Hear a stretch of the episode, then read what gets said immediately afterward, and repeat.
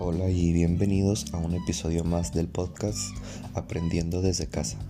Les habla su amigo Armando Herrera Lara y el tema de hoy es la importancia de las auditorías desde el punto de vista de un auditor. Bien, para comenzar, eh, para ser auditor interno eh, debes recibir una capacitación en la interpretación de la norma del sistema de gestión que desees auditar ya sea la ISO, la ISO 9001, ISO TS 16949, ISO 14000, etc.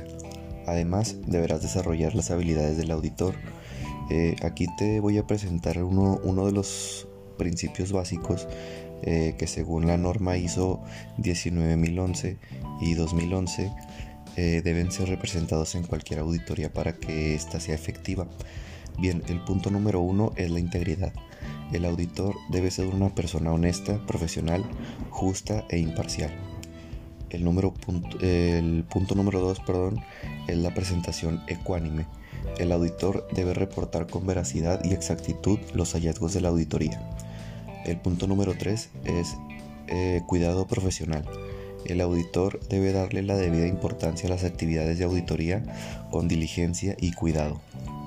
El número 4 Confidencialidad. El auditor debe ser discreto en el uso de la información recolectada durante la auditoría. El número 5 es la independencia. El auditor debe estar libre de sesgo y no tener conflictos de intereses con el área, proceso o actividad que es auditada. Y por último, el, el punto número 6 es el enfoque basado en la evidencia. El auditor debe procurar que la evidencia de la auditoría sea verificable y esté basada en muestras de la información disponible. Y para concluir con este punto, eh, el desarrollarte como auditor es un camino emocionante, lleno de experiencias y oportunidades. Es por eso que hay que tomar en cuenta estos seis puntos importantes. Muchas gracias.